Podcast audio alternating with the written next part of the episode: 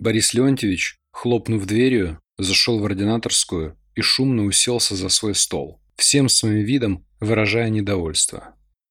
Не оторваться от увлекательного чтива под названием «Особенности анестезиологии в нейрохирургии» не представлялось возможным.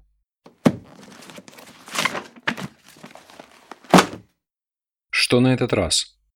Новые дурацкие правила. Угрюмо засопел бывший заведующий. Знаете, сколько я этих нейрохирургических операций сделал? Не знаю. Но судя по контексту вопроса, не две. Вот именно, что не две. А согласно новым правилам, мы не имеем права оперировать нейрохирургических больных и должны вызвать нейрохирургов из Одессы. Борис Леонтьевич, так в чем проблема? Бабы с возу меньше разбрызганных по полу мозгов. Вот вы молодой и не понимаете этого. Все поэтому. Да что же я не понимаю? То, что ваша гордость и самолюбие ущемляются? Тщеславие – мой самый любимый грех. Вы засранец, Денис Викторович. Наглый и самоуверенный. Этими дурацкими нововведениями они, во-первых, проводят черту между нами, врачами, работающими в районе, и между ними, врачами из города. Дескать, мы здесь не такие умные, не такие квалифицированные.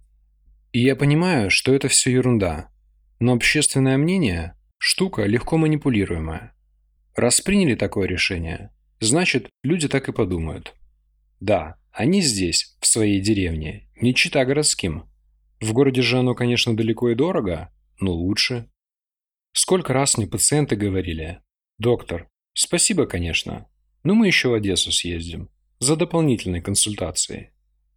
А во-вторых, из-за этих нововведений пацан из Фрунзовки лежит в палате с капельницей в вене. Нахрена ему капельница? Ему в операционную нужно. Мы просто теряем время.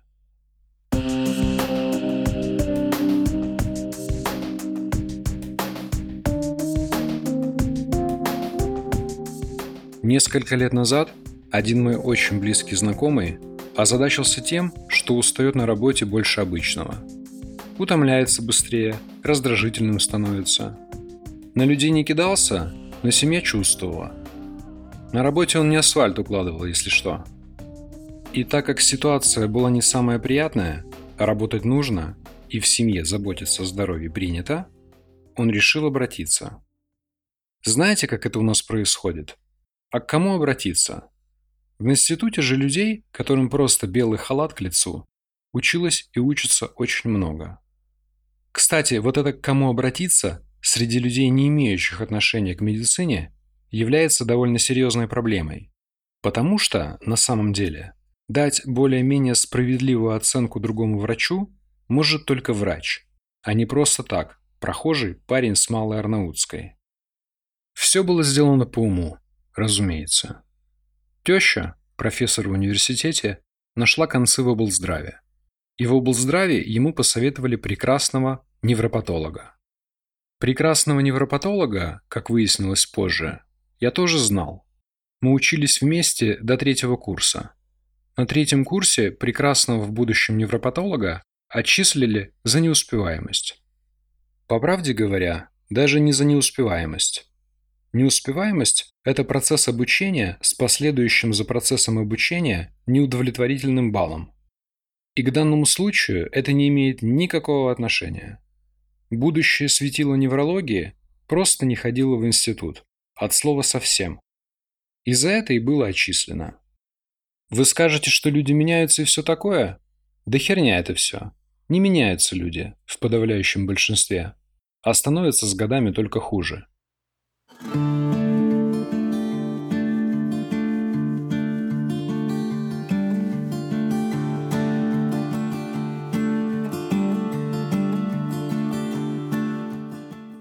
Контексте происходящего я вспомнил о другом человеке, который находился в совершенно противоположной системе координат. Человеке, который, как мне представлялось, знал абсолютно все, что можно было знать, и все, что не можно – Код Гугла наверняка писали с его ДНК. На шестом курсе, когда происходило распределение, этот человек получил счастливую путевку в район по специальности фтизиатрия. Заниматься профилактикой и лечением туберкулеза в стране, где средний уровень заработной платы составлял на тот момент 136 единиц местной валюты, я не поленился и нашел официальную статистику. Занятие крайне благодарное и эффективное. Для того, чтобы успешно заниматься профилактикой и лечением туберкулеза, у фтизиатра должен быть более широкий круг полномочий. Как минимум, у него должны быть полномочия для лечения членов правительства, которые рассчитывают этот самый средний уровень заработной платы, а потом подгоняют под него среднюю стоимость потребительской корзины. Но не будем о них, не о фтизиатрах. Тема слишком объемная и однозначная, и что со всем этим идиотизмом делать, я все равно не знаю. Он отказался, по объективным причинам личного характера. И тогда ему предложили должность на кафедре гигиены. Я старательно избегал конкретики, но без кафедры гигиены никуда.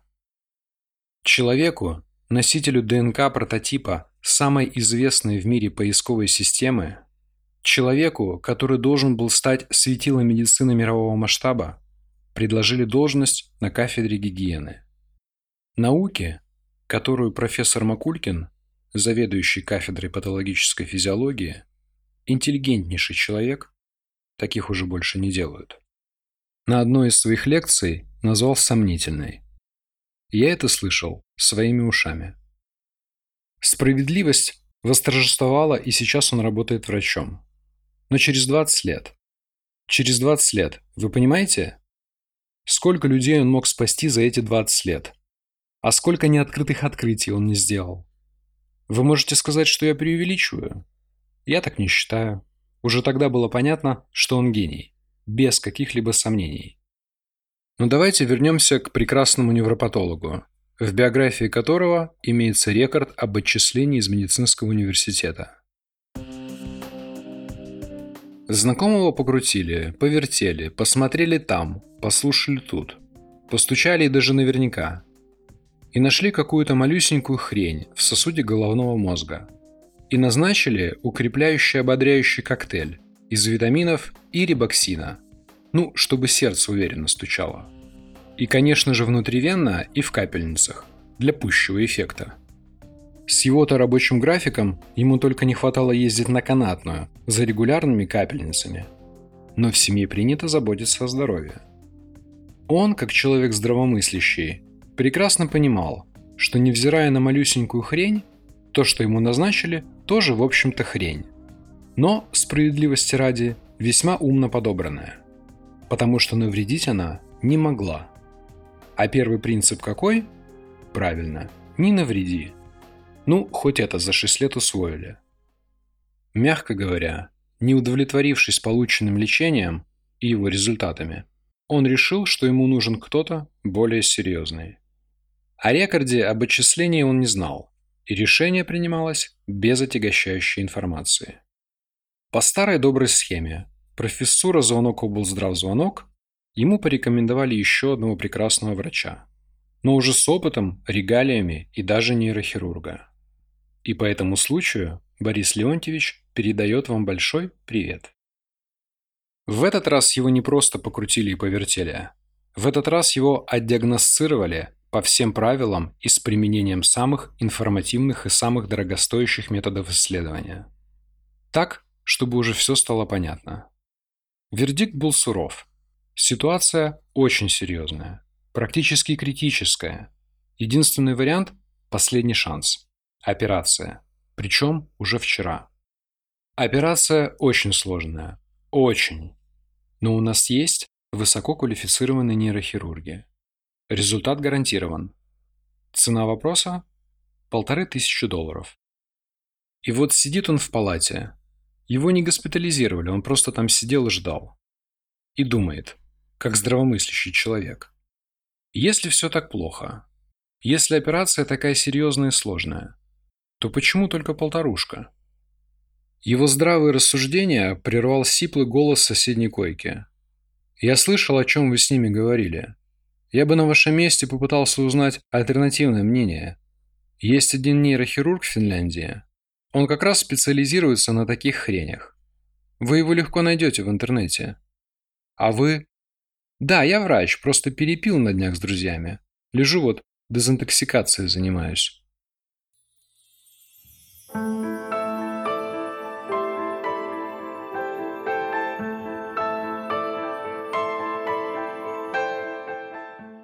Горячего финского нейрохирурга в интернете нашли и письмо написали, но ответа не было, причем долго. А хрень же никуда не делась, и жить с мыслями о ней вообще не прикольно. Ситуация, нервы, ожидания, снова нервы. А может, нет, давай еще подождем. Финляндия ответила, извиняясь за задержку. Конференции, все дела. Да и вообще у нас тут в Финляндии вопросы быстро не решаются. Мы даже скорость не превышаем. А знаете, лучше я вам адресок моего немецкого друга напишу. Да и ближе вам туда. Немецкий друг Ответил без промедления и без лишних проволочек, и сразу же назначил время приема. Все просто, четко и пунктуально. И анализы все с собой прихватите. Ну что делать? На Берлин так на Берлин. Машина Польша, Германия. В 9 утра, минута в минуту. Не забываем, что это Германия. Возле кабинета врача. Guten Morgen, guten Morgen. Alles gut? Alles gut. Do you speak English? Yes, I do. Вот, анализы и результаты исследований. Может быть, надо что-то здесь сделать дополнительное? Зачем? Рентген – это рентген, УЗИ – это УЗИ. И наш томограф от вашего ничем принципиально не отличается. Этого достаточно. Данки. Долгий разговор. Анамнеза, как обычно. Внутри тревога и немного страшно. Ну что, доктор, жить буду? Конечно. И даже много-много лет. А операция? Зачем? С вами все в полном порядке. С вашей хренью можно совершенно спокойно жить. А усталость? Работать надо меньше, отдыхать больше. Какие-то ограничения? Никаких. Живите как жили. И спортом можно заниматься? Нужно. Ну, может быть, есть хоть какие-то ограничения? Пожалуй, тренировка сауна-водка не очень удачная комбинация. Впрочем, эта комбинация не очень хороша для любого человека. Спасибо. И вам. Надеюсь, больше не увидимся. А что же потом? Да ничего особенного. Этот человек живет обычной жизнью, занимается спортом, раз пять в неделю пробегает по 5-8 километров. Недавно участвовал в марафоне. И не просто участвовал. Так что все хорошо. И даже отлично. «Денис Викторович, что читаете?» Заведующий был шумным и занимающим много места. Впрочем, как обычно. И в хорошем настроении. Видимо, в отличие от Бори, нейрохирургические нововведения ему никак не досаждали. Не то, что вам хочется, чтобы быстрее было дочитано. Читаю о наркозах для ДТПшных пацанов из Фрунзовки. Что-то интересное? Абсолютно ничего. За исключением того, что я такого еще никогда не делал. У вас все получится, не переживайте. Обязательно. Пришел, увидел, задрапередолил. Операция подходила к концу. Накладывались последние швы. Пацан из Фрунзовки вел себя молодцом. Нейрохирург из Одессы тоже. Я тоскливо думал о том, что жрать дома нечего а магазины уже закрыты, и единственная пища, которая меня ждала в сырой квартире, была исключительно духовного свойства. Да и над ней повис нетерпеливым коршуном Валентин Евгеньевич. «Доктор, спасибо за наркоз». Нейрохирург из Одессы вывел меня из гастрономическо-литературного коматоза. «Пожалуйста», – я ответил на автомате. «Не хотите у себя организовать полноценное отделение реанимации?» «У себя?» После быстрого мысленного перемещения из квартиры, где нечего кушать, в операционную, где уже накладывались разные септические штуки, я не совсем понимал, о чем идет речь. Здесь нет никакого у себя. Возможно, это было не очень вежливо. Почти наверняка. Он вопросительно повернул голову. Я интерн первого года, и в середине октября уеду обратно в Одессу. За время паузы, повисшей в операционной, можно было не только выпить чашечку кофе, но и быстренько сгонять домой и включить кипятильник. В таком случае вам двойное спасибо. Но вы же понимаете, что это реанимационный больной. Конечно, понимаю. Просто лежать он будет в общей хирургической палате. Но какое это имеет значение? Кислород есть во всех палатах, а другие прелести жизни здесь все равно не предусмотрены. И я обзавелся первым и единственным, именно моим пациентом Великомихайловской ЦРБ. Специфика общения анестезиологов и реаниматологов с пациентами заключается не только в перманентной балансировке между тем, что здесь, и между тем, что внизу, или наверху. Это уже зависит от того, кто и как себя вел. Специфика общения анестезиологов и реаниматологов с пациентами заключается в скоротечности. С анестезиологией полагаю, что все понятно. Привет, наркоз. Все нормально? Еще раз, все нормально? Даже на следующий день. Все нормально? Пока. Если реанимационное отделение не специализированное, например, кардиологическое, то общение выглядит еще специфичней. «Привет» говорить бессмысленно, ну разве что из вежливости. Хотя о вежливости в такие моменты никто не думает. А попрощаться тоже получается далеко не всегда. При обычном графике работы на следующем дежурстве прощаться не с кем либо потому, что уже выписали, или перевели в соответствующее отделение, либо потому, что уже не с кем. Мой первый и единственный пациент Великомихайловской ЦРБ не собирался никуда переводиться и отправляться. Он спокойно лежал и получал необходимое лечение. И медленно, но уверенно двигался в сторону выздоровления. Я приходил в хирургию и первым делом поворачивал направо. Как мой красавец переночевал? Все добро. Еще 10 метров и снова направо. Открывал дверь и сам убеждался, что с моим красавцем все доброе. Я даже как-то втянулся в этот процесс и временами испытывал некоторое подобие морального удовлетворения. Что это такое ты говоришь? Что значит некоторое подобие морального удовлетворения?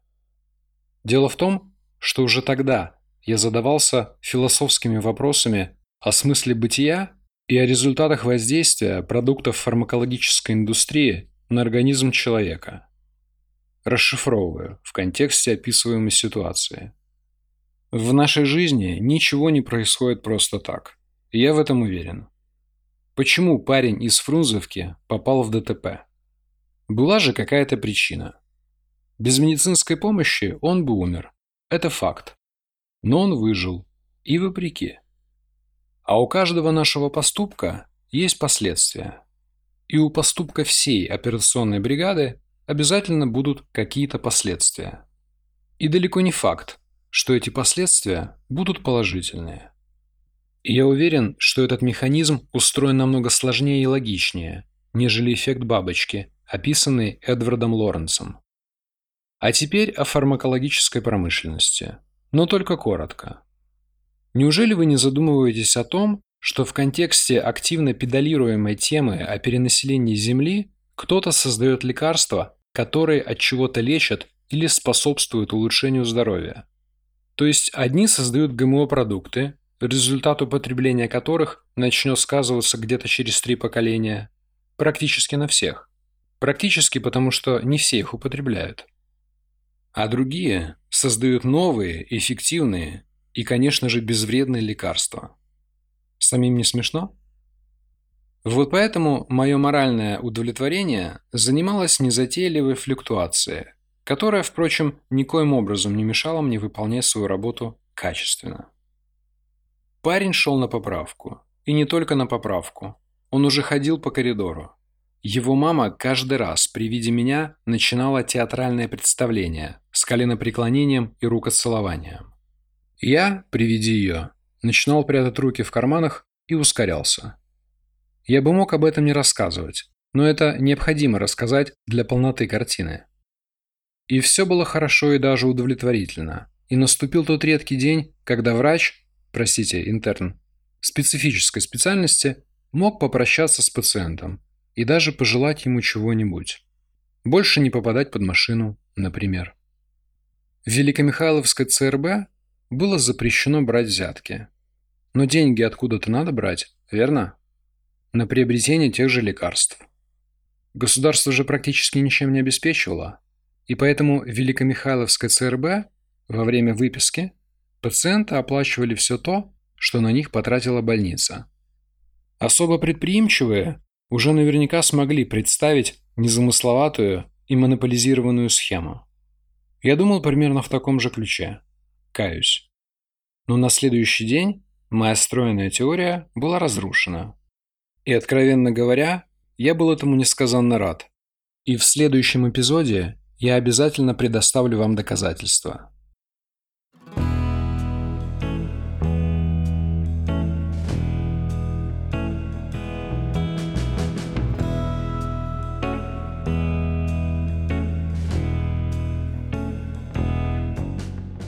Я пришел в хирургию и первым делом повернул направо. «Как там мой красавец?» «Там немає нікого». «Что значит нет никого? Выписали, что ли? Рано же еще». «Та ні. Вночі втік через вікно разом з мамою».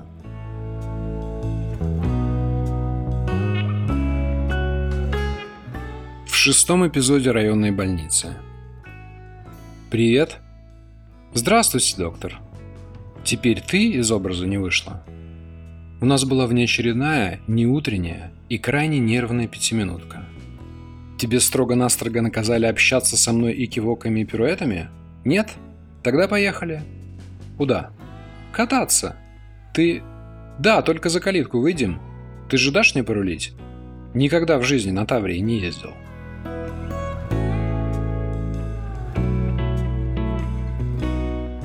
Я щелкал передачами, ориентируясь на рев двигателя, готового разорвать аорту, и вжимал педаль газа в пол после каждого переключения. Табун лошадей в 58 голов летел вперед, сломя голову. Но я чувствовал, что они меня начинают ненавидеть.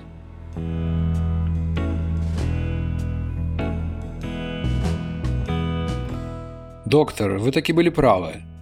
Мощный голос главврача резко и безапелляционно выдернул меня из блаженно оцепенелого состояния. «Доброе утро, Роман Васильевич. Приятно слышать. Спасибо. А теперь было бы очень интересно узнать, в чем именно».